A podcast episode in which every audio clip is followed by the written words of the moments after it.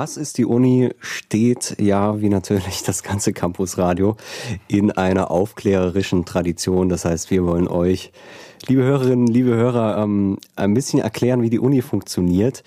Ähm, und wir wollen euch damit natürlich auch sagen, wie die Welt so ein bisschen funktioniert. Eine ganz wichtige Rolle in der Erklärung der Welt haben seit ja doch vielen tausenden Jahren die Bibliotheken gehabt. Und heute widmen wir uns der Bibliothek, die in Dresden doch sicher die wichtigste ist. Hier in der vierten Folge von Ausgabe von Was ist die Uni heißt es nämlich, was ist denn die SLUB? Und dafür habe ich heute Herrn äh, Dr. Achim Bonte im Studio. Er ist stellvertretender äh, Generaldirektor der SLUB. Stimmt das so? Das ist richtig, Herr Wetzel. Guten Tag. Schönen guten Tag. Ähm, ja, schön, dass Sie es geschafft haben. Ähm, wie wird man stellvertretender Generaldirektor der SLUB? Was ist so Ihr Weg ja, gewesen? Zu, zunächst muss ich einmal sagen, was SLUB äh, ausgeschrieben heißt. Das heißt Sächsische Landesbibliothek, Staats- und Universitätsbibliothek Dresden. Warum der Name so kompliziert ist, da kommen wir sicher später nochmal drauf. Ähm, jetzt will ich erstmal Ihre Frage beantworten. Wie ja. kommt man nach Dresden? Wie kommt man in die SLUB?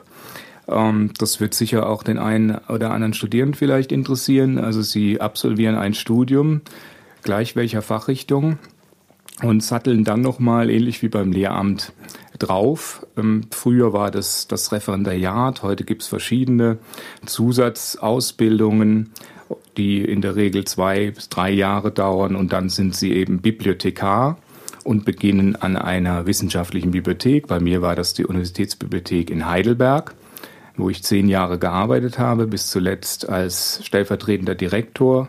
Und dann bin ich eben 2006 nach Dresden gekommen. Was haben Sie da studiert? Bibliothekswissenschaften nein, direkt? Nee, nein. Aber das gibt's auch. Das gibt das es liest auch. man immer mal, ja. Das gibt es auch. Das ist aber das, was man dann im Aufbaustudium ohnehin vermittelt bekommt heute ähm, günstiger ist, dass man eben irgendein wissenschaftliches Studium, bei mir war es Germanistik, Geschichte in Freiburg in, und in Basel, äh, Naturwissenschaften sind empfehlenswert, aber es können durchaus auch äh, künstlerische Fächer sein. Wir brauchen ja Einblick in alle Wissenschaftsgebiete, speziell in einer großen Bibliothek und einer großen Uni wie der TU Dresden mit noch 14 Fakultäten braucht man eben Expertise in allen Fächern. Und jetzt sind Sie stellvertretender Generaldirektor. Was machen Sie da? Sie scannen ja wahrscheinlich keine Bücher ein.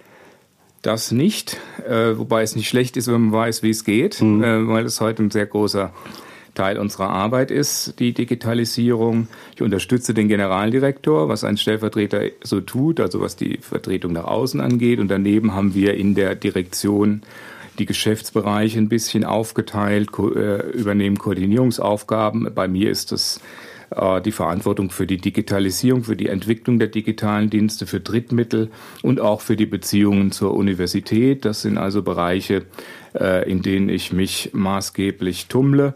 Daneben koordinieren wir auch die Verwaltungsprozesse, Geschäftsabläufe in den Fachabteilungen. Wir haben noch in der Bibliothek sieben Abteilungen, die eben die unterschiedlichen Großbereiche von bibliothekarischer Arbeit organisieren, betreuen. Und da sind wir eben äh, in der Direktion begleitend dabei, unterstützend, motivierend, was sie wollen. Ja, na, ich glaube, da habe ich eine Idee, haben wir eine Idee. Ähm, kommen wir, Sie haben, also Sie haben am Anfang gesagt, was die SLUB oder was, wofür die Abkürzung eigentlich steht und schon so ein bisschen anmerken lassen. Ich glaube, das ist auch vielen unklar und ich denke auch, ich überlege auch immer mal.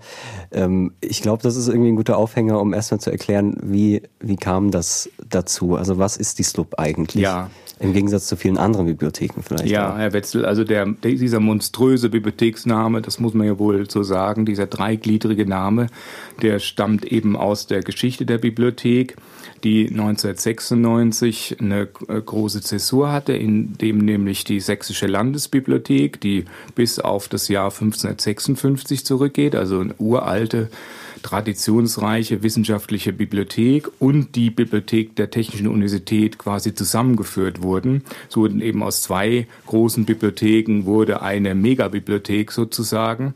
Ich selbst habe das ja nicht persönlich erlebt, aber äh, Leute, die länger schon in Dresden leben, die wissen, dass das durchaus auch nicht debattenfrei war Mitte der 90er Jahre, speziell die Mitarbeiter und Freunde der Sächsischen Landesbibliothek konnten sich eine ganze Weile gar nicht so gut vorstellen, dass jetzt diese Tradition der Sächsischen Landesbibliothek quasi enden soll. Und um das eben auch im Namen ganz klar darzulegen, dass es eben jetzt nicht so sein wird, hat man dieses, diesen Namen, diesen traditionsreichen Namen, der sich ja auch durch die DDR-Zeit bewahrt hat. Sie wissen, in der DDR gab es gar keine Länder mehr. Es gab nur noch Bezirke, aber es gab noch eine sächsische Landesbibliothek. Dafür hat man gekämpft, die hat man verteidigt. So ein Teil der sächsischen Tradition und das wollten viele, und das kann man ja auch gut verstehen, wollten viele nicht aufgeben und deswegen ist es der erste Teil unseres Namens. Der äh, zweite Teil, ähm, Staatsbibliothek, den haben wir, der ist ja im Grunde ein Synonym zur Landesbibliothek, haben wir inzwischen ausgebaut oder verstehen wir als eine Funktion von Steuerung und Koordinierung von Bibliotheksdienstleistungen, von Softwareentwicklung. Wir werden ja noch über die digitalen Dienste reden, die auch über Sachsen hinausreichen. Die SLOP hat inzwischen eine ganze Reihe von Gremientätigkeiten, von federführenden Entwicklungsarbeiten, die dem deutschen und europäischen Bibliothekswesen zugutekommen. Das ist also dieser ja, über das Land hinausreichende, koordinierende Teil und dann eben der Versorgungsauftrag für die Technische Universität. Etwa zwei Drittel unserer Ressourcen gehen in die Versorgung der TU Dresden. Und das sind heute die drei Glieder. Man kann noch mal fragen, wie ist es gekommen? Warum war Mitte der 90er Jahre diese Fusion notwendig? Das ist, wie Sie sich denken können, auch äh, historisch bedingt durch die ähm, Sanierungslasten, die nach der Wiedervereinigung aufgetreten sind. Beide Bibliotheken waren baulich in, in einer prekären Lage. Die Unibibliothek zum Beispiel war im äh, heutigen Rektorat äh, der TU untergebracht das wiederum ja ein ehemaliges Burschenschaftshaus ist. Und da war, das kann man sich heute gar nicht mehr vorstellen, die Lehrbuchsammlung war zum Beispiel in der ehemaligen Kegelbahn der Burschenschaft untergebracht. Da, es, da wird etwa klar, äh, wie es da zugegangen ist. Und es war eben so, dass man praktisch zeitgleich Baubedarf hatte an allen Ecken. Und dann war die naheliegende Idee, das lösen wir doch äh, auf einen Schlag mit einem großen, modernen Gebäude, was wir heute ja auch haben. Mhm. Und hat sich das, vielleicht kann man das irgendwie doch erstmal äh, gleich sagen, hat sich das ausgezahlt? War das eine gute Idee oder welche, welche Probleme bringt das auch mit sich? Also ich glaube, es gibt heute niemanden mehr, der das äh, als Fehler bezeichnen würde. Die Vorteile liegen ja auch auf der Hand. Die SLUB hat es auf der Basis geschafft, wirklich unter die fünf bedeutendsten wissenschaftlichen Bibliotheken in Deutschland zu kommen. Das hat natürlich seine Ursache schon auch in, den, in der baulichen Situation, auch in der Zusammenführung der Personalkörper. Wir wurden ja nach der Fusion dann schwer zur Ader gelassen, haben aber doch auch heute immer noch Möglichkeiten, die auch was die Personalressourcen angeht, über die einer normalen Universitätsbibliothek hinausreichen. Also diese Fusion hat mehr äh, Spannkraft, mehr Handlungsmöglichkeiten äh, gebracht. Hm, die Akzeptanz in der Bevölkerung, so wie ich sie einschätze, ist inzwischen da. Was wir gelegentlich sehen, ist, dass wir, dass die Lage eben auf dem TU-Campus ähm, ähm, sich befindet, dass die Bürger von Dresden, die, die äh, Sachs, Sächsinnen und Sachsen, nicht so ganz äh, häufig sehen, dass das eben mehr ist als eine Universitätsbibliothek. Nicht? Das liegt auf dem Campus, die der überwiegende Teil der Ressourcenaufmerksamkeit geht in die TU-Versorgung, aber wir, wir, wollen ausdrücklich eine Bibliothek für alle sein, für alle Bürgerinnen und Bürger, für unter, auch für Unterhaltung, äh, für ähm, ja, Fortbildung. Also wir sind nicht nur eine quasi exklusive äh, wissenschaftliche Bibliothek für die Universität. Mhm. Was ja aber scheinbar nicht so erfolgreich ist. Also ich meine, für mich, sage ich jetzt auch als Student, ist es natürlich irgendwie die Unibibliothek. Ähm, und ich kann mir auch vorstellen, dass natürlich viele, wenn sie dort erstmal reingehen, sich dann erstmal natürlich je nach Zeit ähm, sich durch die Studenten wühlen müssen, sozusagen. Ja. Also es ist ähm, aber trotzdem ähm, eindeutig nicht so. Es ist eindeutig nicht so. Äh, und wir versuchen auch durch verschiedene Maßnahmen, diese Botschaft äh, einfach aus dem Gebäude rauszutragen. Es ist ja, wie Sie beschreiben, dadurch, dass es ein sehr großer Betrieb ist, mm, wir durch den Personalabbau auch natürlich gerade im Bereich, was weiß ich, Empfang und Wachdienst und so outgesourced und eingespart haben äh, ist die Empfangssituation, wie wir, so empfinden wir es zumindest, verbesserungsfähig. Also ich würde mir das eher so wie in einem Hotel vorstellen. Man kommt rein, bekommt schon einen aufmerksamen Blick, kann sich mit jemandem erstmal besprechen, orientieren. Wir mussten das stark automatisieren. Ähm, Benutzerführung eben sagen wir, mit, mit äh, Geräten, weniger mit Menschen organisieren. Mm, da denken wir zum Beispiel momentan drüber nach, was wir da noch tun können. Wir versuchen, die Verbinder in die Stadtgesellschaft zu stärken. Da ist eine sehr schönes, sehr schöne Maßnahme unsere Ehrenamtsinitiative. Wir haben ja eine ganze Reihe von äh, Menschen, die uns ehrenamtlich helfen.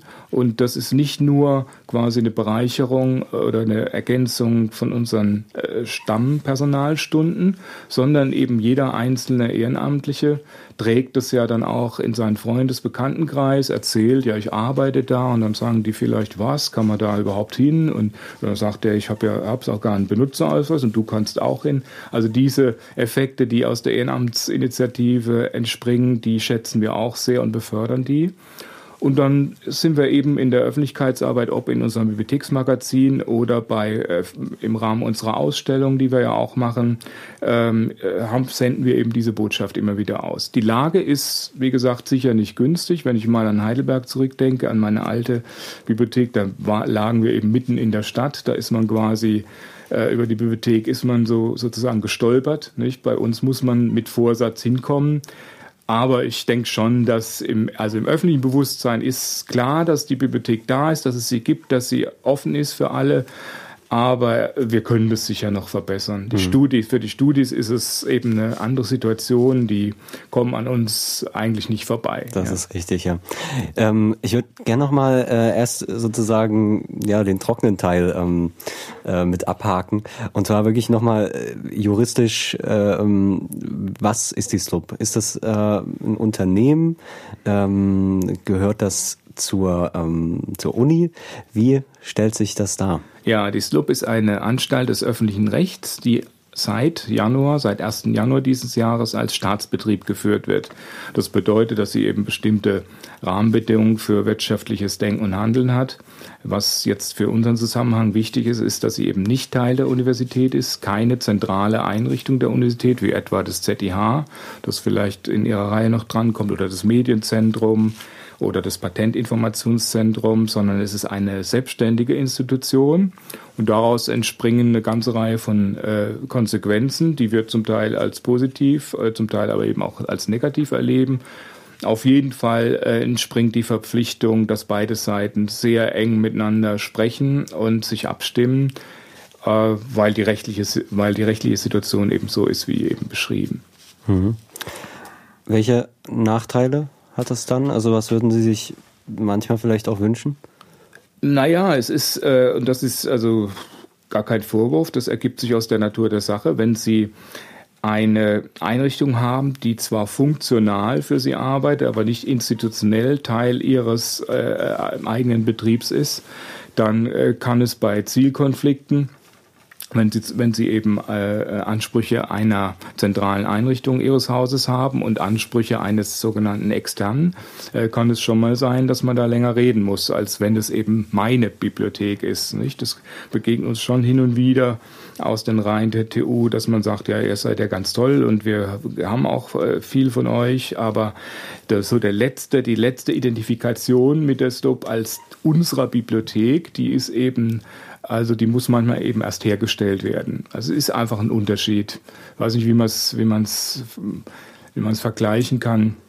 Ja, wenn Sie vielleicht, wenn Sie, wenn Sie ein Haus besitzen und drei Wohnungen, ja, und im Nachbarhaus gibt es auch drei Wohnungen, da haben Sie auch guten Kontakt und äh, äh, ja, man besucht sich und so, aber wenn dann, wenn was zu sanieren ist, ja, oder Sanierungsstau sogar ist, dann äh, fangen Sie natürlich erstmal bei sich an und nicht beim Nachbarn. Mhm. Ja, jetzt haben Sie schon gesagt, die SLUB ist eine sehr wichtige Bibliothek äh, unter den Top 5 in Deutschland. Ähm, es hört sich natürlich immer gut an. Ich meine, gerade in der ganzen Exzellenzinitiative sind auch da immer die Zahlen wichtig. wo dann die TU äh, den und den Platz hat und so weiter. Ähm, das bleibt immer, finde ich, so ein bisschen abstrakt und hängt sich dann eben genau an so einer, an so einer Rangfolge auf. Was, was heißt das? Warum würden Sie jetzt sagen, ähm, ist einfach die SLUB so eine wichtige Bibliothek? Ja, ich meine, ich verstehe, dass das immer, wenn man mit Zahlen argumentiert, äh, dann findet man doch also häufig Zahlen, wo die einen die oder jene äh, mehr wertschätzen. Aber wir müssen tatsächlich bei den Zahlen beginnen und einfach sehen, dass in der SLUB äh, über 400 Menschen arbeiten, dass wir trotz des Personalabbaus jetzt noch ähm, etwa 260 Stellen haben, Jahresbudget von knapp 27 Millionen Euro. Und da kann man natürlich eben in der deutschen Bibliotheksstatistik schauen, wo rangiert die Bibliothek allein aufgrund ihrer Ausstattung. Und ähm, dann kommt Dinge wie Drittmittelquote, wie Jahresneuzugang, äh, Zahl der Entleihungen, Zahl der Besuche hinzu. Und nach all diesen Rahmendaten, und da können Sie wirklich äh, eigentlich fast jede Zahl nehmen, die Sie wollen, sind wir unter den Top 5. Ähm, das sind so die harten Indikatoren. Wir sehen es auch ähm, in der Frage der also Kooperations- und Drittmittelfähigkeit, also wie, von wem werden Sie angesprochen, mit wem können Sie Projekte machen, welchen Rahmen erreicht das. Und da kann ich sagen, allein in den sieben Jahren, in denen ich das beobachte, haben wir da Jahr für Jahr gewonnen. Also wir sind über den sächsischen Rahmen hinausgekommen. Wir agieren im nationalen Rahmen. Wir haben einige Projekte im europäischen Rahmen. Und äh, das ist, zeigt eben, dass die SLUB nach den Aufbaujahren, nach der Wiedervereinigung jetzt eben wieder auf der Landkarte ist. Ich meine, das ist ja ein Problem aller ostdeutschen Einrichtungen gewesen, mehr oder minder, auch im, Kultu im kulturellen wie wissenschaftlichen Bereich, dass wir sehr viel Unterstützung äh, erfahren haben aus, aus westdeutschen Institutionen, aber dass dann doch relativ schnell auch eine gewisse Konkurrenzsituation eingetreten ist, dass ja die Strukturen aus Westdeutschland gefügt waren, also ob das DFG-Gremien oder sonstige wichtige Beratungs- und Fördergremien waren, hat auf die ostdeutschen Einrichtungen ja niemand so, so recht gewartet. Ja, man musste sich quasi wieder seinen Platz erkämpfen. In den Bibliotheken gibt es ja dieses Bibliothekssiegel. Da haben wir das Siegel 14. Äh, die wurden schon in den also 10er und 20er Jahren des letzten Jahrhunderts vergeben. Das hat man nach, eben nach Größe ähm, so ein bisschen ist man da vorgegangen. Und äh, naja, dieses Siegel hat in der westdeutschen Geschichte eben sehr lange gefehlt, fast 50 Jahre gefehlt. Und wir mussten quasi äh, tief aus Fernost sozusagen unter, mit prekären personellen, baulichen, finanziellen äh, äh, Verhältnissen mussten wir uns wieder nach vorne kämpfen. Und das haben wir geschafft. Das hat ja auch die TU geschafft, ausweislich äh, der Exzellenzinitiative. Und das ist, glaube ich, eine Sache, auf die alle stolz sein können, die daran mitgewirkt haben. Mit dem Siegel, das habe ich gerade nicht verstanden. Das ist ein Siegel, was Bibliotheken ja, bekommen. Ja, das ist, äh, das ist einfach eine, eine, eine Kodierung, wenn Sie so wollen, eine Erleichterung, dass man die Bibliotheksnamen nicht also ausschreiben muss, sondern man weiß dann, wo müssen äh, also Fernleihscheine zum Beispiel mhm. hingeschickt werden. Und das ist immer ganz spannend. Also was weiß ich, eine Neugründung wie Konstanz hat dann 352 mhm. und München hat 12 und Dresden 14. Ach so. Und okay. wir wollten wieder auf die Höhe von München und Berlin, mhm. ja. Und dieses Siegel ist so quasi ein Symbol, ja, der alten Größe und die haben wir wieder, die haben wir wieder erreicht. Äh, das, und das sage ich jetzt nicht nur als stellvertretender Generaldirektor, sondern das sagen sehr viele im Großraum Dresden und darüber hinaus. Jetzt ist die Stub ähm, natürlich irgendwie ähm, eine Dresdner Bibliothek. Wofür, also wer, für wen ist die da? Also was ist so, so das Einzugsgebiet? Wo ich jetzt gerade glaube, man kommt natürlich da auch äh, schon zu den Wandlungen, ähm, weil sich natürlich irgendwie Einzuggebiet im Internet auch äh, nochmal ein bisschen anders darstellt. Aber wie würden Sie das so umreißen? Ja, also das äh, stellt sich in der Tat anders dar. Wenn man aber mal bei den klassischen statistischen Zahlen ähm, beginnt, dann gibt es eine Zahl, die äh, misst die sogenannten aktiven Benutzer. Das ist noch eine Vergleichszahl quasi aus der Zeit der Papierbibliothek. Aktiver Benutzer ist einer, der wenigstens einmal im Jahr ein Buch ausleiht. Und das sind bei uns im letzten Jahr 41.013 Personen gewesen. angemeldete Benutzer. Und das sind die, die also einen Benutzerausweis des LUB haben und innerhalb eines Jahres bestätigt haben, dass sie den auch behalten wollen. Also wir, bei uns kumuliert sich das nicht mhm. ewig auf, sondern man muss einmal im Jahr, muss man irgendwie Piep machen. Ich bin auch bald dran, ja. ja. ja. Und also angemeldete Benutzer sind es dann schon 77.109. Also das sind Leute, die mit der SLUB in irgendeiner Weise was zu tun haben wollen. Da sind die, die Bücher entleihen drin, aber eben auch solche, die vielleicht schon länger gar keine oder kaum noch Bücher entleihen, dafür aber auf lizenzierte Medien, Datenbanken, E-Journal-Artikel und so weiter zugreifen. Und das ist etwa die Größenordnung, also knapp 80.000 Leute, die im letzten Jahr in irgendeiner Weise von der SLUB Dienste bezogen haben. Da ist der, ist mal die Kernklientel, es sind die Studierenden der TU und die, das wissenschaftliche Personal. Studierende haben wir ja so etwa 35.000. Äh, es sind Bürger, Bürgerinnen und Bürger der Stadt Dresden und des Umlands. Und es sind dann Leute aus ganz Sachsen, zum Beispiel Familienforscher, Heimatforscher, äh, die kommen, aber auch äh, Leute, die wissenschaftlich arbeiten und nicht in Großstädten wohnen. Und es sind dann also Partner, die eben in, in Deutschland oder in Europa mit Spezialbeständen der äh, Bibliothek arbeiten. Wir haben ja reiche historische Sammlungen, zum Beispiel Musikwissenschaften, sehr viele äh, äh bedeutende Dokumente. Das Richard Wagner Jahr ist ja gerade äh, absolviert worden. Da gibt es mal das, das, das Handschrift des Liebesmahls der Apostel. Es, wir haben eine Reihe von Vivaldi. Äh, ähm, Notenhandschriften. Es werden immer wieder auch neue entdeckt in unserem Bestand. Und dann kommt eben der Vivaldi-Experte aus Großbritannien oder aus Italien und äh, mietet sich bei uns mal eine Woche oder zwei ein. Hm. Äh, die Bestände, was heißt das dann? Also Sie sagen, da wird immer mal wieder was entdeckt. Das heißt, das sind irgendwo im Keller riesige Schrank. Schrankwände, ähm, also nicht Schrankwände, sondern solche Dreh, ich weiß nicht, wie die heißen diese Schränke und da ist auch dann nicht alles katalogisiert, oder? Nee, da müssen wir jetzt, da muss ich jetzt sorgfältig formulieren. Also wir wissen genau, was wir haben. Ja. Aber wir wissen natürlich gerade beim äh, historischen Bestand nicht immer, was in den einzelnen Stücken so enthalten ist. Mhm. Das lesen Sie ja immer wieder mal in der Presse, dass da oder dort ein sensationeller Fund gemacht worden ist, dass man nochmal ein Überlieferungsstück einer, eines antiken Autos gefunden hat, dass man vielleicht auch beim Restaurieren zwischen also ähm, wenn man die, wenn man ein, ein Dokument ausgebunden hat, dann also nochmal ne, was gefunden hat und solche Dinge oder neue Zuschreibungen, dass man bisher gedacht hat, das ist eben also der Autor A und dann äh, weist einer nach, dass das Autor B ist. Ne?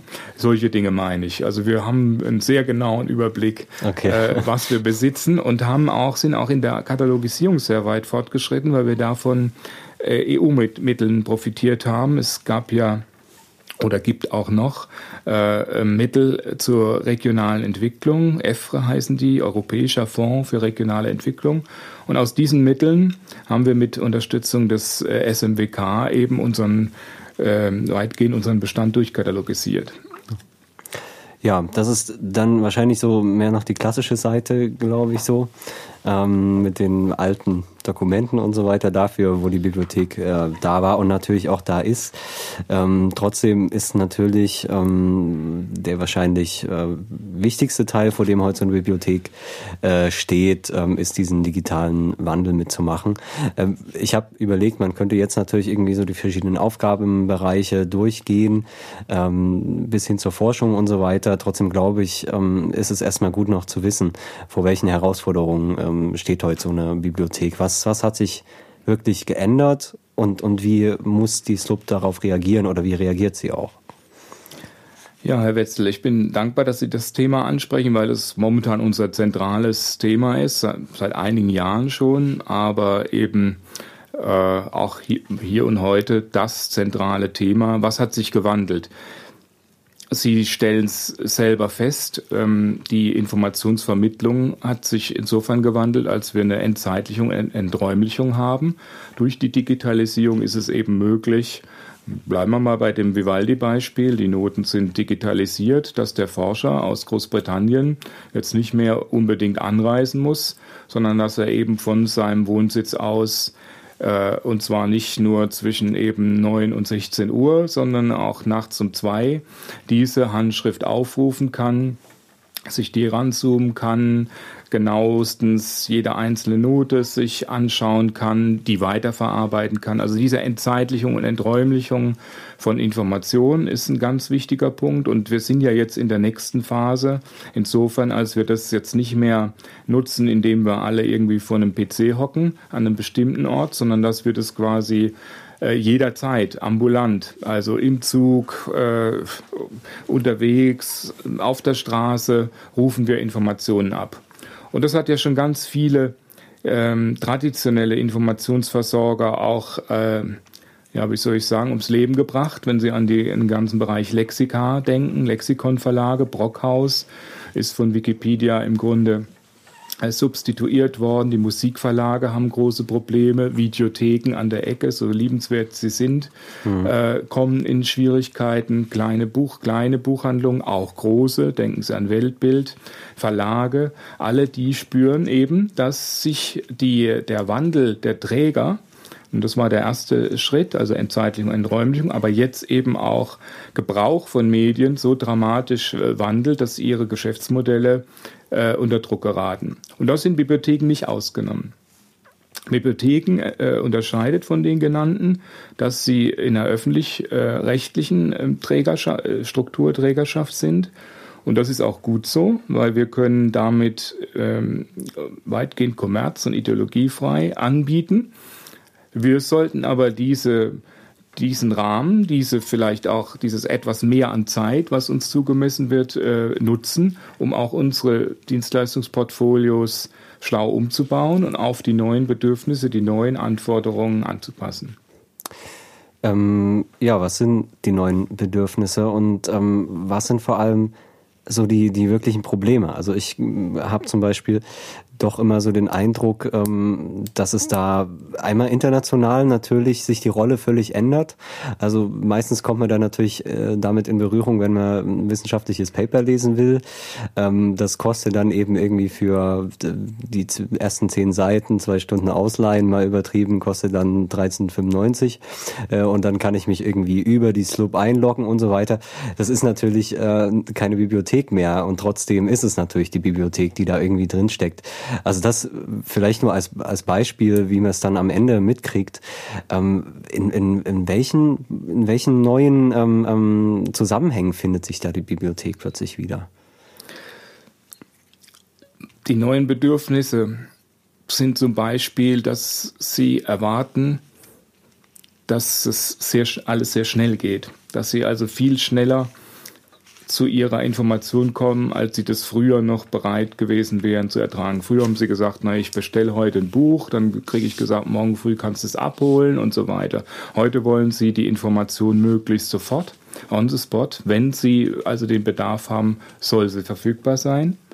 Sie wollen sie sehr äh, kontextualisiert, also nicht, Sie wollen nicht irgendwie einen Kurs machen, Einführung in die Bibliotheksbenutzung, in die Datenbankbenutzung, um dann vielleicht, wenn es dann mal kommt und Sie es brauchen, es anwenden zu können, sondern Sie haben Sie arbeiten, Sie haben eine Frage, Sie wollen die Frage beantwortet haben. Also das ist eine ganz neue, auch eine neuer Anspruch an Bibliothek, dass die Dinge möglichst sofort kontextgebunden und in hoher, mit hohem Servicekomfort, also Stichwort Convenient Services, also passgenau, Beispiel, ja, wie der Salat, äh, den Sie da im, im Supermarkt kaufen, wo das Gäbelchen dabei liegt und äh, eben das Dressing, äh, sofort verzehrfertig. Und das ist ja was, was man früher so äh, von Bibliotheken gar nicht erwartet hat, sondern man hat, okay, die, also man hat da die Regale, man, man stöbert durch einen Katalog, man bereitet sich quasi auf einen Bibliotheksbesuch vor.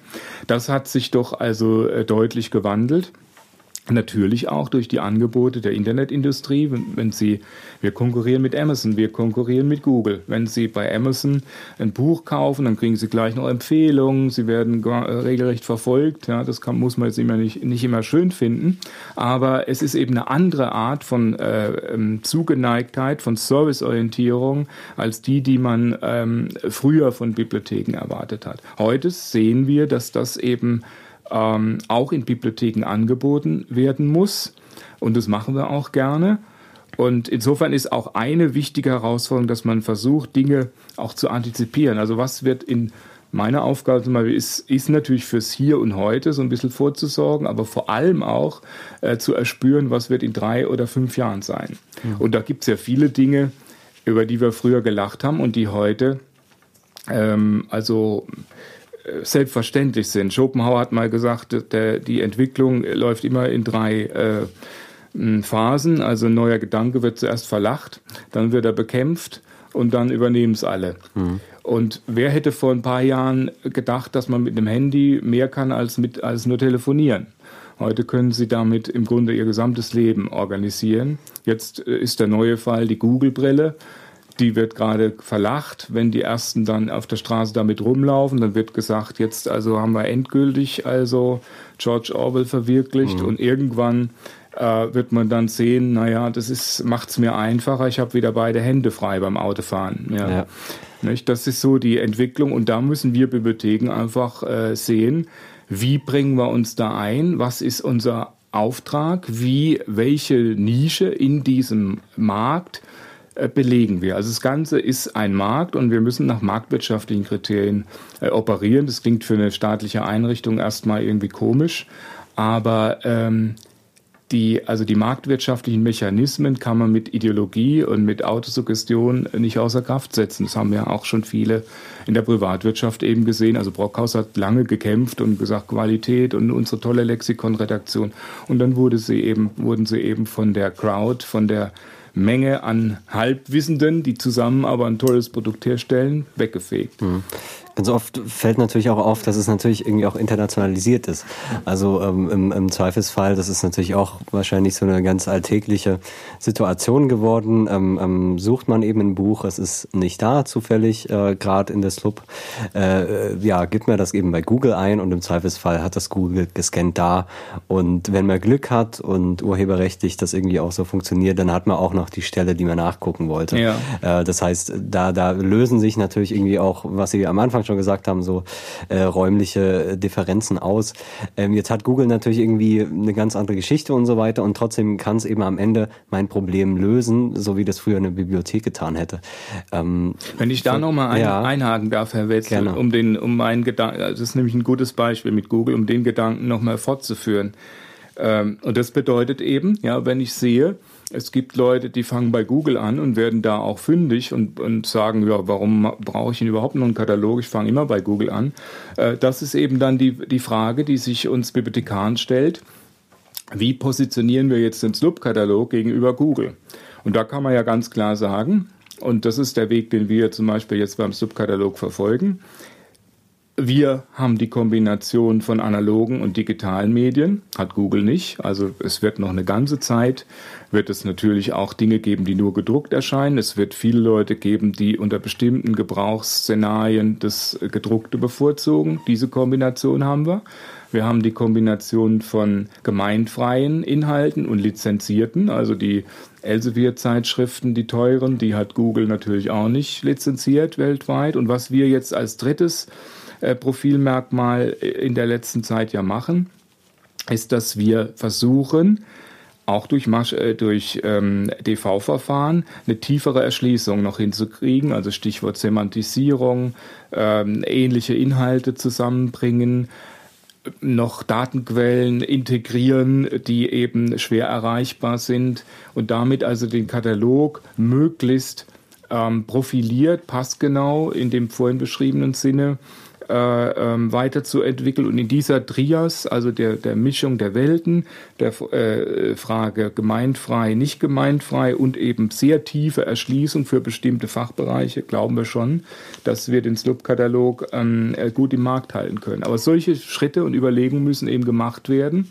Und wenn man die nicht macht, ist, wird man tatsächlich zunehmend substituiert durch mhm. das, was draußen eben äh, aus zum Teil ganz anderen Interessen, ist ja alles letztlich auch interessengeleitet, äh, aufgebaut wird. Ja.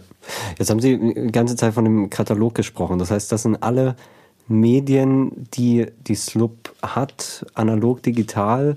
Wie, wie setzt sich äh, das zusammen sozusagen? Ja. Also es ist ja schon irgendwie auch das Herzstück, sage ich mal, Richtig. einer Bibliothek letztlich. Der Katalog ist das Herzstück einer Bibliothek und deswegen haben wir den Anspruch, alles, was wir besitzen, da nachzuweisen. Den haben wir also erfüllt, wie vorhin schon gesagt, über äh, Retrokatalogisierung. Der nächste Schritt ist jetzt, und das entspricht eben auch wieder der Internetwelt. Sie wollen ja nicht nur Informationen über Dinge, die es gibt, sondern sie wollen die Dinge auch erreichen, sodass wir jetzt also sehr ähm, engagiert daran gehen, den Nachweis gleich auch mit dem Content zu verbinden, dass sie also über den Nachweis direkt in die Objekte kommen.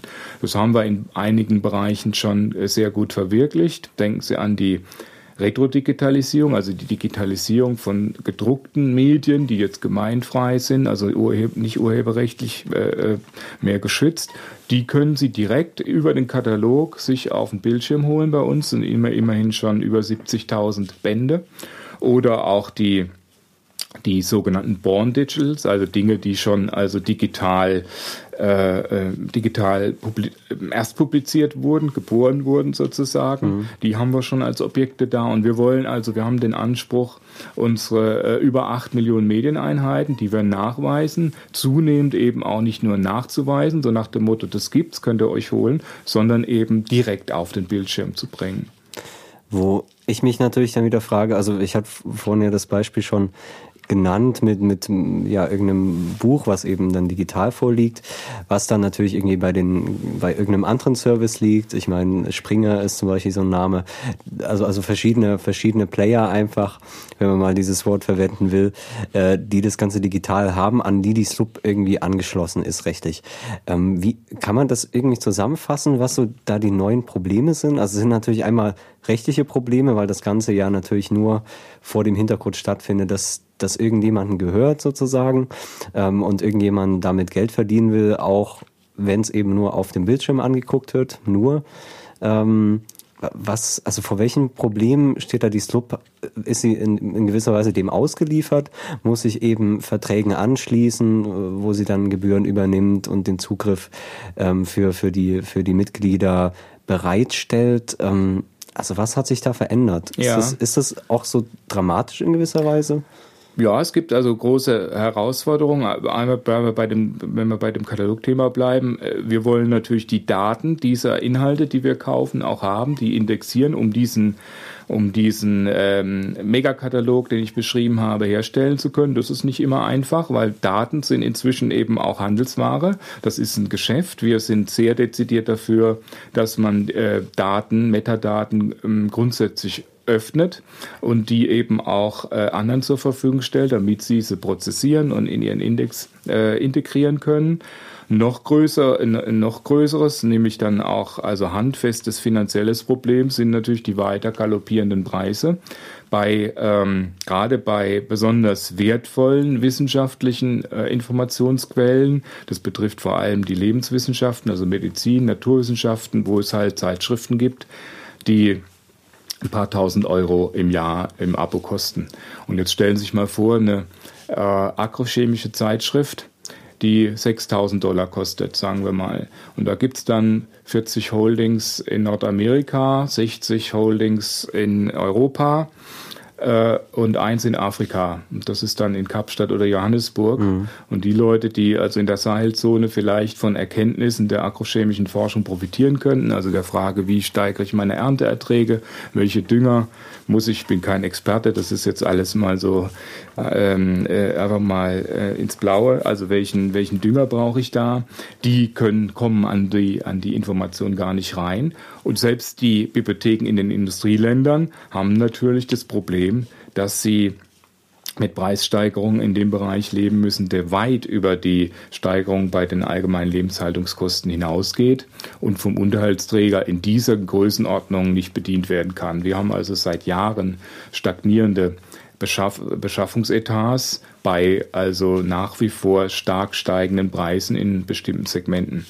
Und die, das, das wieder dann Marktwirtschaft. Äh, wenn Sie eine Zeitschrift haben wie Nature oder Science, das sind ganz bedeutende naturwissenschaftliche Zeitschriften, Da weiß der Verleger natürlich genau, an denen kommt keiner vorbei. Das brauchen die äh, Wissenschaftler wie jetzt täglich Brot. Insofern sind auch irgendwelche Boykottanstrengungen immer wieder zusammengebrochen, weil die Wissenschaftler dann sagen, ja, ich verstehe euch ja, liebe Bibliotheken, aber ohne, ohne diese Information kann ich nicht arbeiten. Und das führt natürlich dann zu, eine, zu einem gewissen, also Druck, der fast schon dann einer Erpressung gleichkommt, ähm, wenn dann eben wieder die nächste Preissteigerung mit sieben Prozent reinkommt dann können wir eigentlich nur die Zähne zusammenbeißen.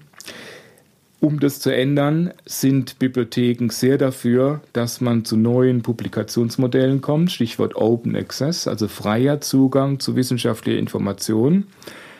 Und äh, in diesem Bereich, Diskussionsbereich Open Access, da geht es natürlich heiß her, weil da wirtschaftliche Interessen dabei sind, star wird stark interessengeleitet debattiert und deswegen sage ich ganz deutlich. Also Bibliotheken wollen jetzt nicht hier äh, Revolution insofern, dass wir also alle Urheberrechte aushebeln und alles geschenkt kriegen wollen.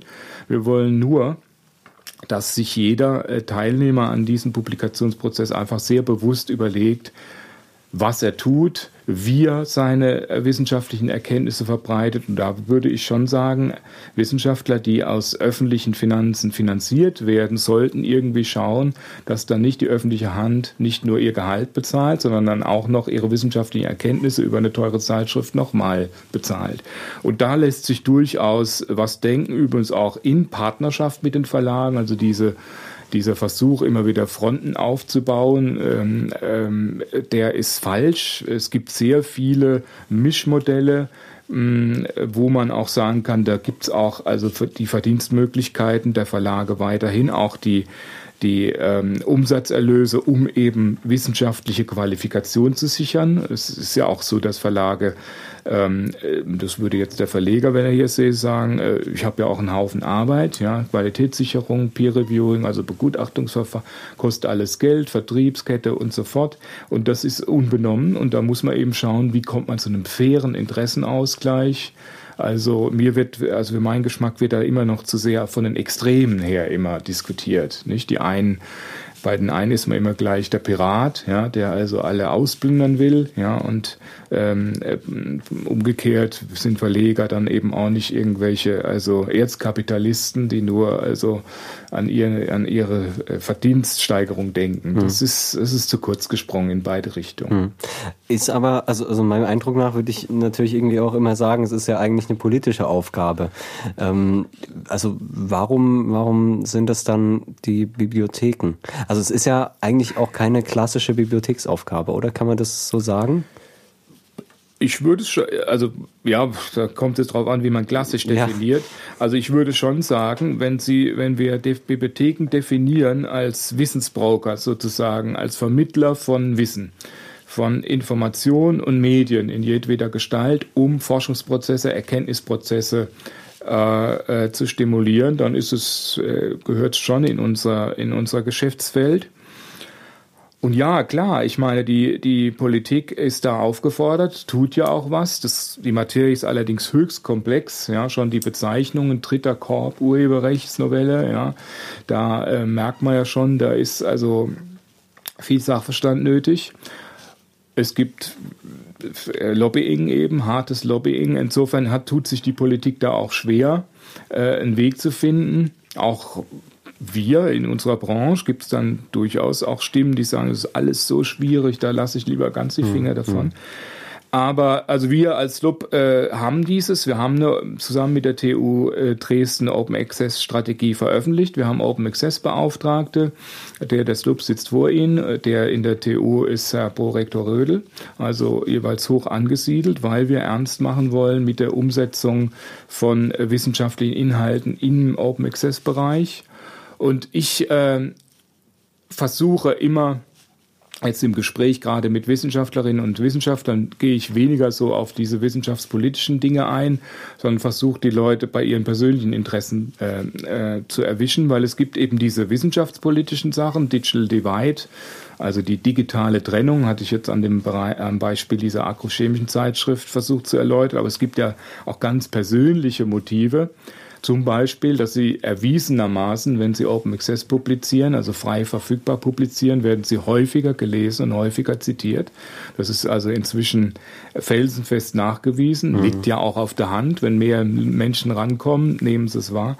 Ein, weiterer, ähm, ein weiteres starkes Motiv ist, dass sie schneller publizieren können, dass sie damit also auch ihre Priorität sichern können. Stellen Sie sich vor, es gibt eine Forschergruppe in Kanada und eine in was weiß ich, eben in Sachsen, die äh, sind in dem Wettbewerb und äh, machen da bestimmte Versuchsreihen und so weiter. Und dann kann es zum Teil wirklich darauf ankommen, äh, auf wenige Monate, wann jetzt welche Forschergruppe hier also das große Fass aufmachen kann mhm. und das eben auch nachweisen kann. Und dafür ist eben eine Publikation notwendig. Und sie kommen mit Open Access, mit digitalem Publizieren in Open Access, kommen sie eben am schnellsten zum Ziel. Und äh, was macht da die Sloop? Also entwickelt die da, äh, also macht die im Prinzip auch, auch eine Art Lobbying, Lobbying in den richtigen äh, Gremien? Entwickelt sie die, die Möglichkeiten oder, oder macht sie überhaupt erstmal eine Recherche dazu?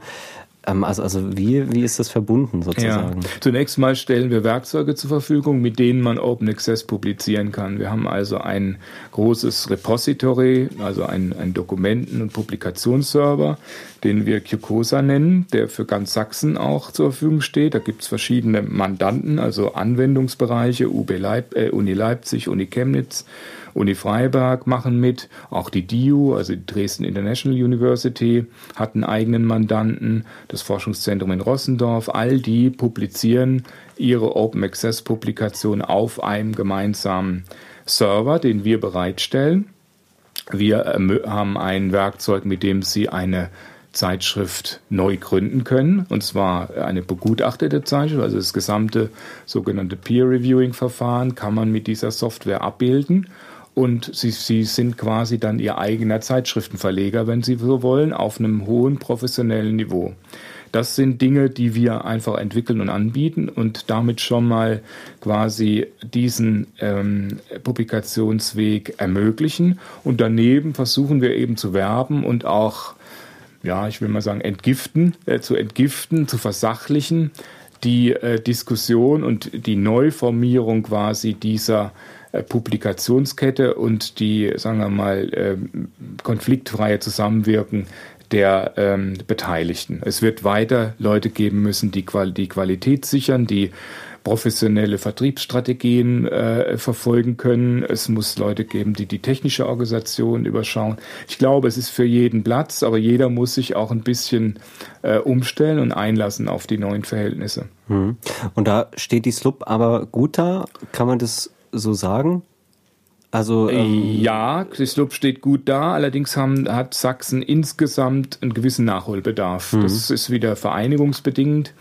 Ähm, wir haben ein paar äh, Entwicklungsaufgaben einfach später beginnen können als andere. Nochmal zur Geschichte des Club. Ich hatte es ja gesagt, 1996 die Fusion und dann wurde bei uns wurde dann erstmal gebaut. Also die, die, das Hauptgebäude am Zellischen Weg ist Ende 2002 in Betrieb genommen worden.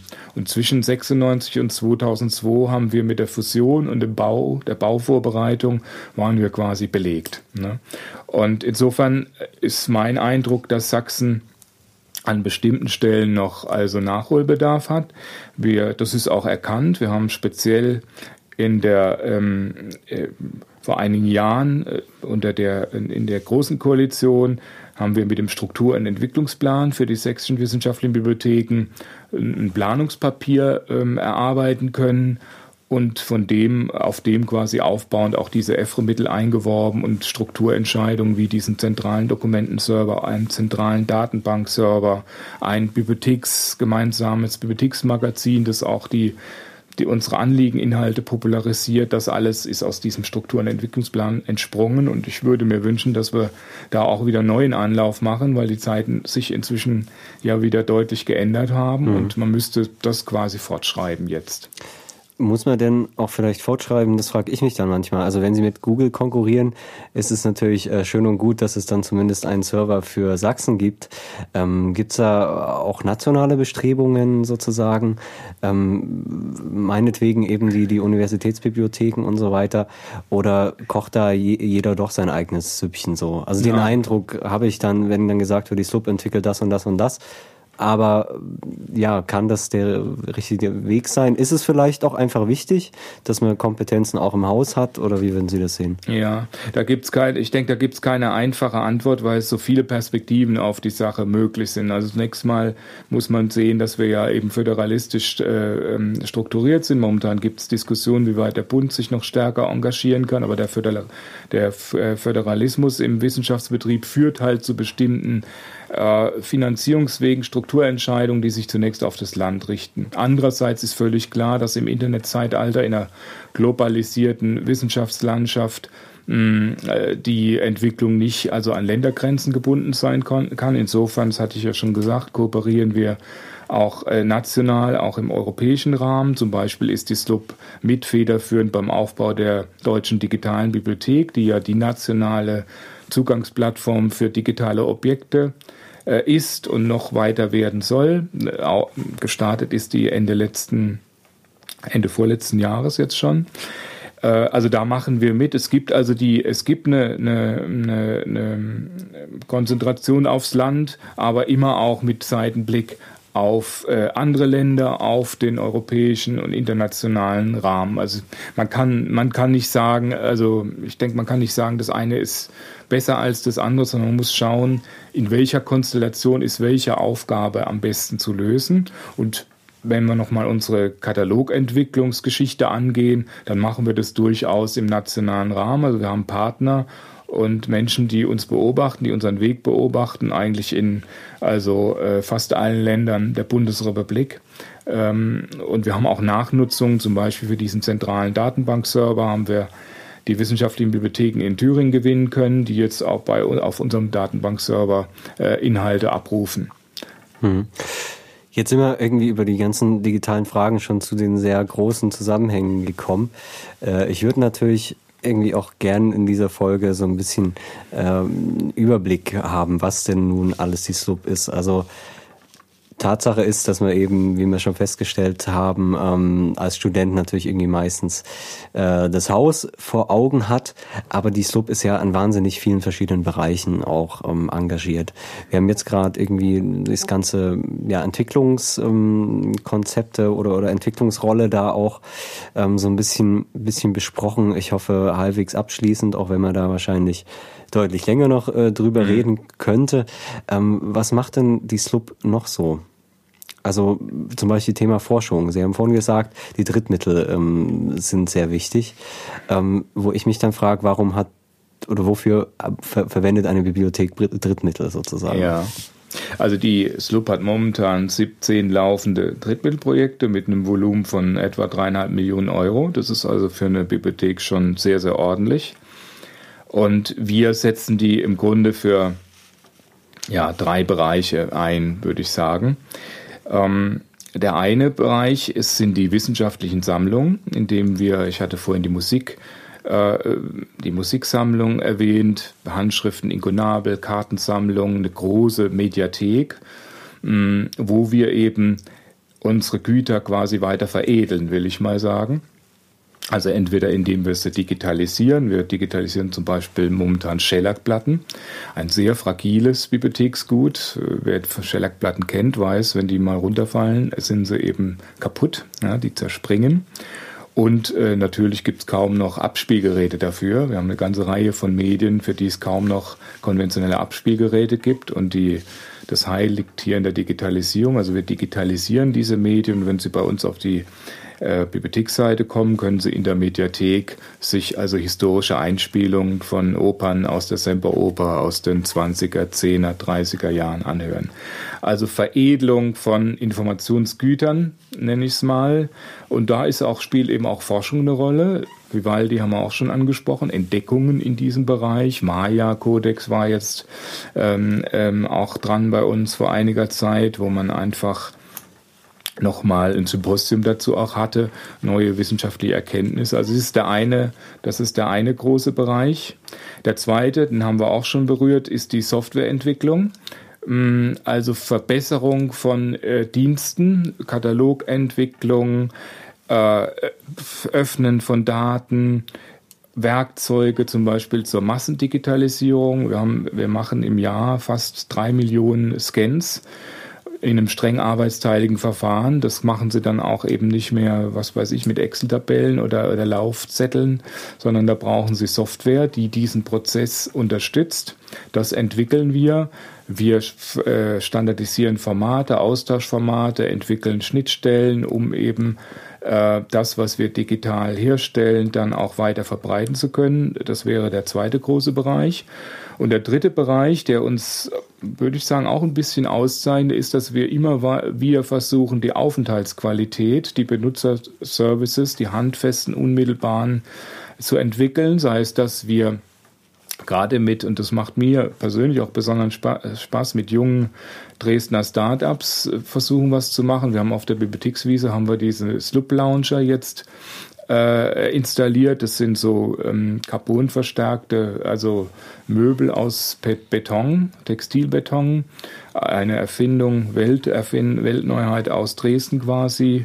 Oder äh, mit der Ostsächsischen Sparkasse diese ähm, Slup Lounge mit diesen Strandkorbartigen Möbeln. Also wir wollen, dass die Benutzer, die Studierenden selbst entscheiden können, ob sie bei uns sitzen, stehen oder liegen, solange sie eben dem, sagen wir, dem Bibliothekszweck folgen, ja, dann sollen die das selbst entscheiden können, auch die Arbeitsatmosphäre selbst wählen können. Solche Dinge ähm, laufen dann eben auch drittmittelfinanziert, weil wir da keine, natürlich keine, also regulären Mittel dafür haben. Hm.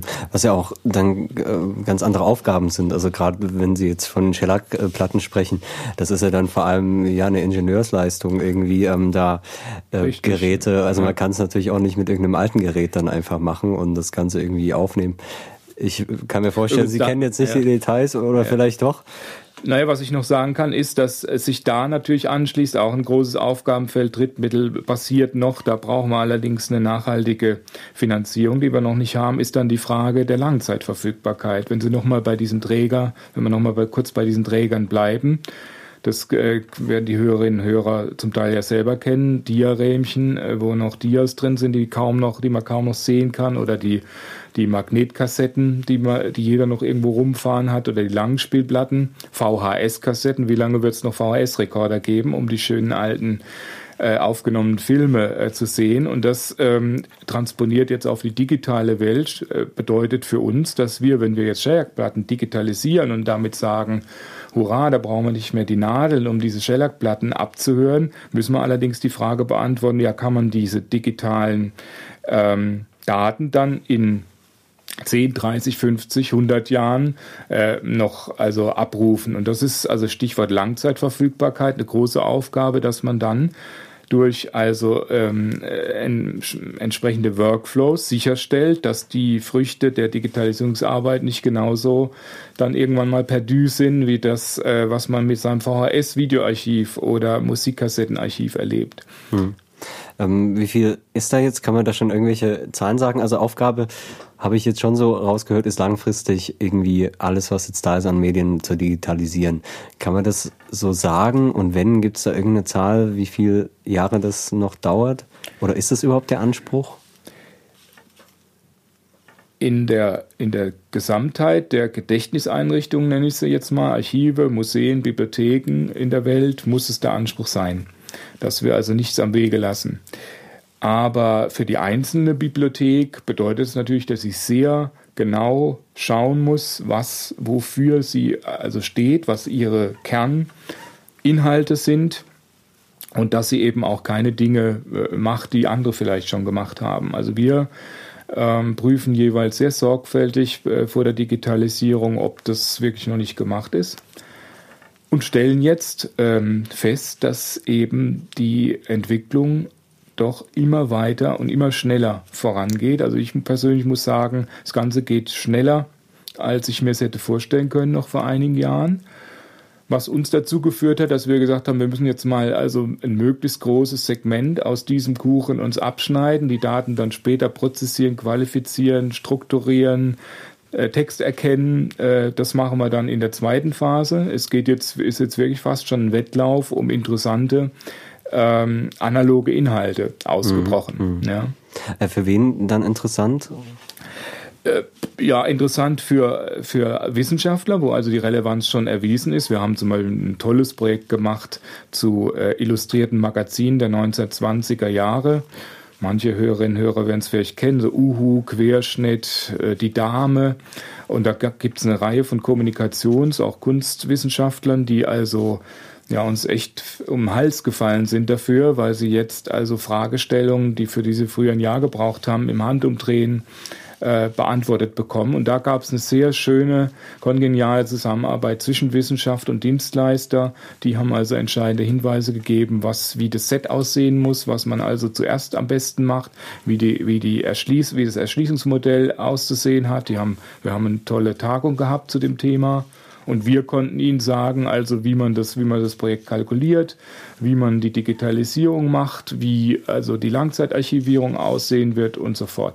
Also diese Zusammenarbeit, das sind die interessantesten Projekte, wenn man die Wissenschaftler quasi nicht irgendwo dann mal zu einem späteren Zeitpunkt äh, beglückt, sozusagen auf prospektiven Bedarf, auf vorausschauenden Bedarf einfach mal was macht, sondern die quasi schon äh, nebenher laufen hat äh, und praktisch täglich die Ergebnisse der Arbeit dann sofort mhm. äh, verwerten hat. Das ist das, was uns da besonders also zufriedenstellt. Mhm.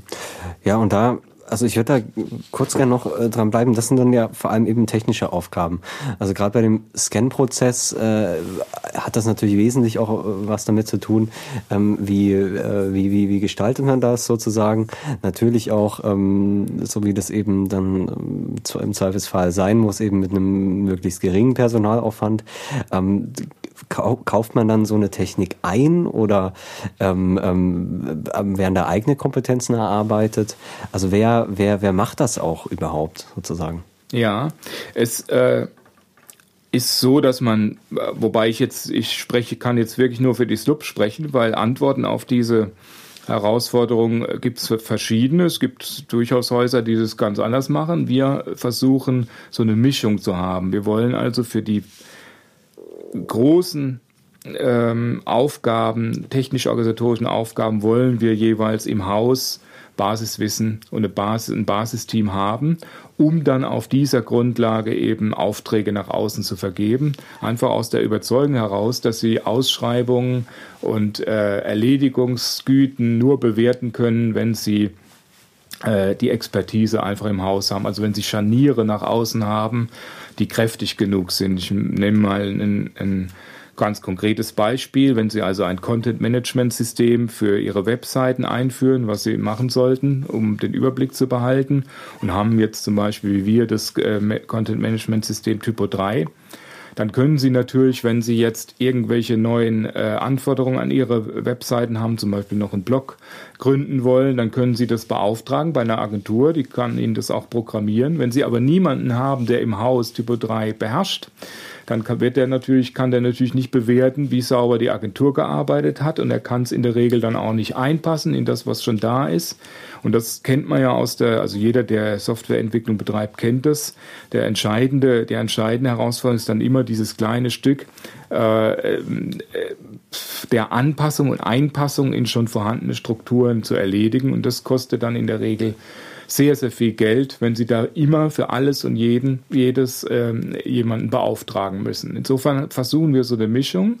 Also wir wollen einen Langzeitarchivierungsexperten, wir wollen jemanden, der sich mit äh, CMS, Content Management System auskennt. Wir brauchen jemanden, der ähm, Data Mining äh, buchstabieren, nicht nur buchstabieren kann, sondern also Konzepte kennt. Und dann suchen wir uns Firmen, äh, mit denen wir zusammenarbeiten. Das hat in den letzten Jahren sehr, sehr gut geklappt, diese, diese äh, Symbiose sozusagen.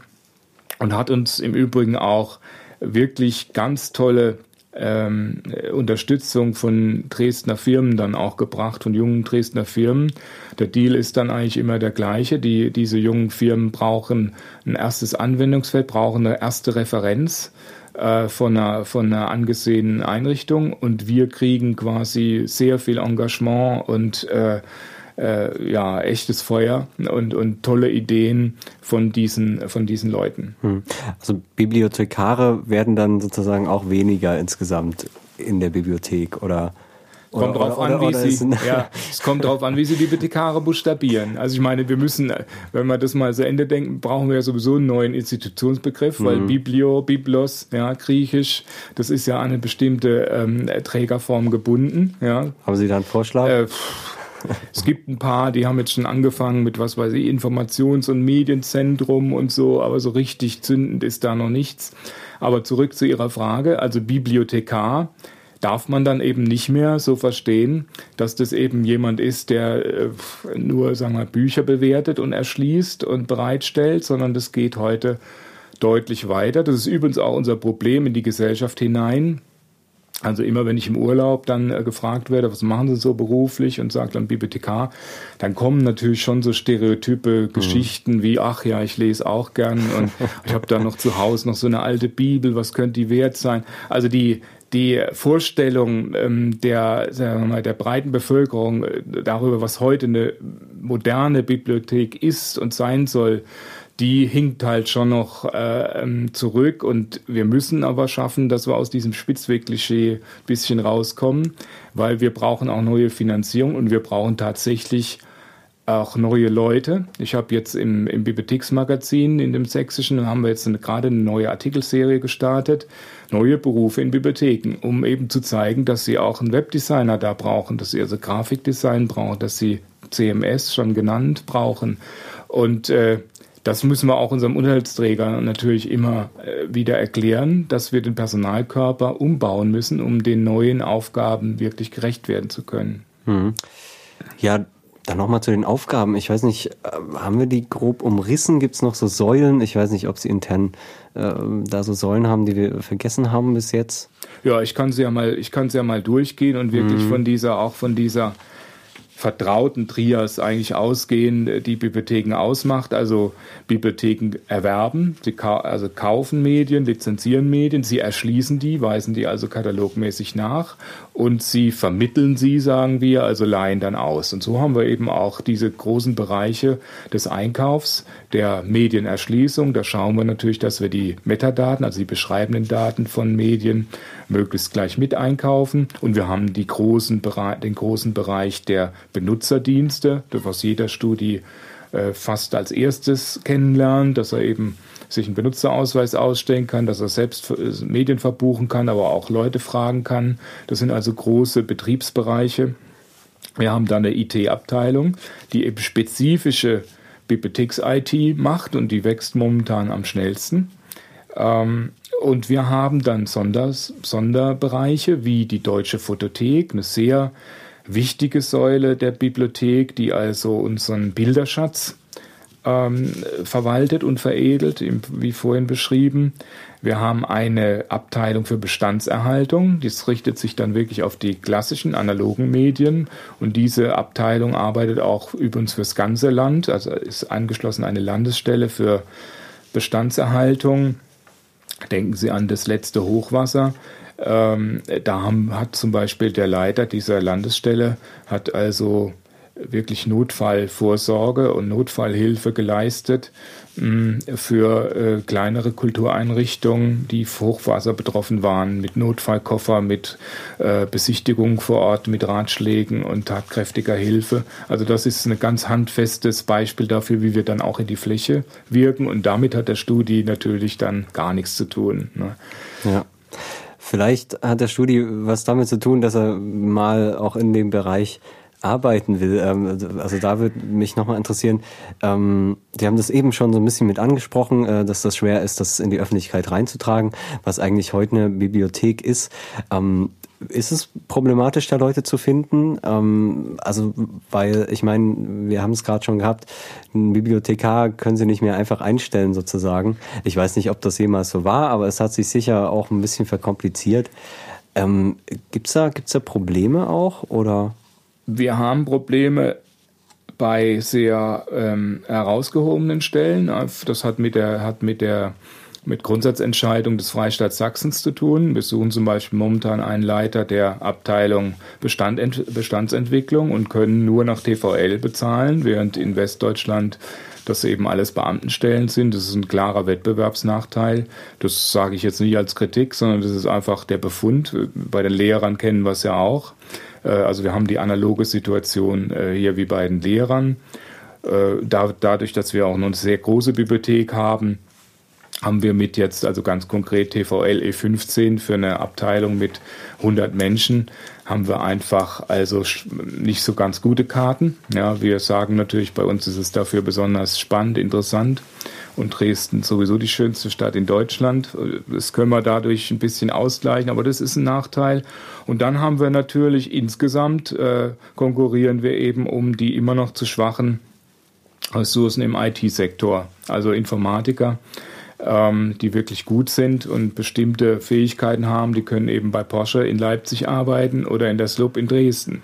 Und äh, Gott sei Dank gibt es einige, die also gern bei uns arbeiten. Äh, gerade bei Informatikern, da mache ich immer wieder die, die interessante Feststellung, dass die so am Anfang mal auf ein Drittmittelprojekt einfach so zufällig reinkommen und dann aber sehen, Mensch, also das ist ja viel interessanter, als ich dachte. Ich muss da nicht nur irgendwie jetzt also ein Pflichtenheft drunter programmieren, sondern kann mich da einbringen und habe auch noch das gute Gefühl, wirklich für die Allgemeinheit, für die Gesellschaft Gutes zu tun. Also wir haben wirklich Leute, die sich ganz bewusst dafür entschieden haben, in einer, in einer Kulturwissenschaftseinrichtung zu arbeiten und eben nicht jetzt irgendwo Nichts gegen Porsche, aber das war jetzt mal das Beispiel, nicht bei Porsche. Ja. Ich, meine, ich kann mir ja auch vorstellen, dass die Informatiker eher für Informationen und Informationen sammeln und ordnen äh, begeistern können als Autos. Aber vielleicht. Ja, das, das, rufen wir jetzt hier nochmal allen Informatikern zu. Genau. Rufen Sie mich an. So ein Wikipedia in, in, äh, in cool sozusagen. Ja, genau.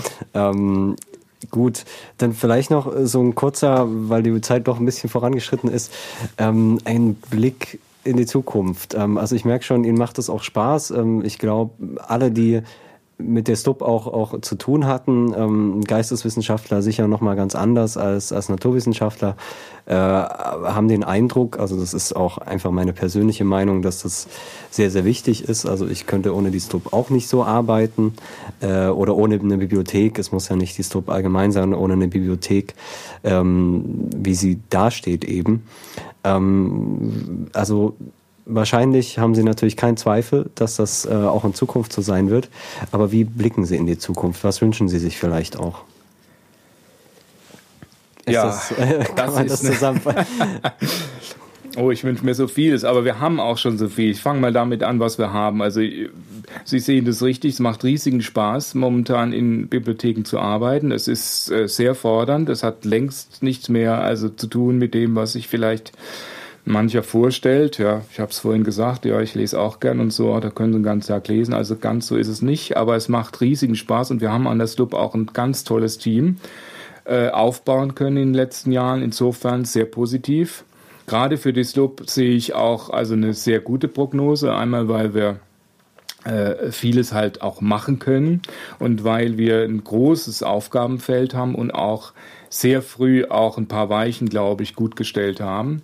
Insgesamt muss jede Bibliothek für sich in den nächsten Jahren ganz klar die Frage beantworten, wie positioniere ich mich in meinem Umfeld so, dass es mich eben auch noch in der nächsten Generation geben wird.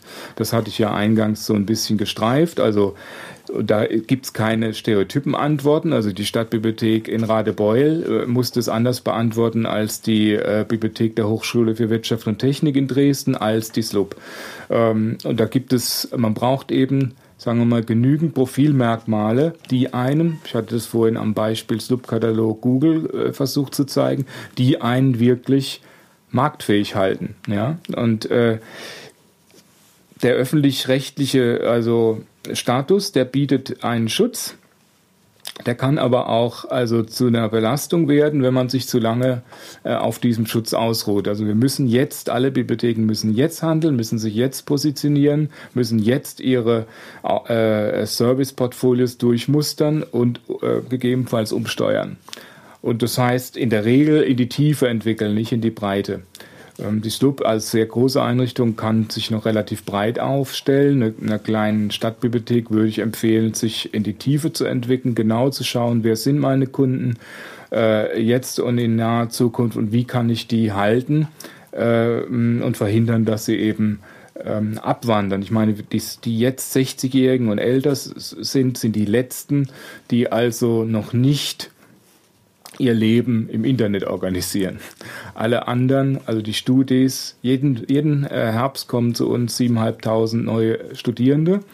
Und das heißt, jeden Herbst wird nochmal diese, also diese Entwicklung hin zur digitalen Informationsversorgung gepusht. Das sind immerhin 20 Prozent unserer hm, Entleiher, die neu kommen und äh, mit noch höheren Raten, mit Tablet, Notebook und sofort bei uns einziehen. Und dem muss man sich stellen. Tja, alles ändert sich. Das wäre vielleicht ein Schlusswort für diese vierte Ausgabe von Was ist die Uni? Ich hoffe, dass ihr ein bisschen schlauer geworden seid. Ich bin es auf jeden Fall, ähm, gehe auch, das kann ich schon mal versprechen, ganz anders äh, in die Slup in Zukunft. Danke Ihnen recht herzlich, Herr Bonte, dass Sie da waren. Vielen Dank, Herr Wetzel. Ja, und wünsche euch noch viel Spaß bei all dem, was ihr tut. Bis zur nächsten Ausgabe von Was ist die Uni?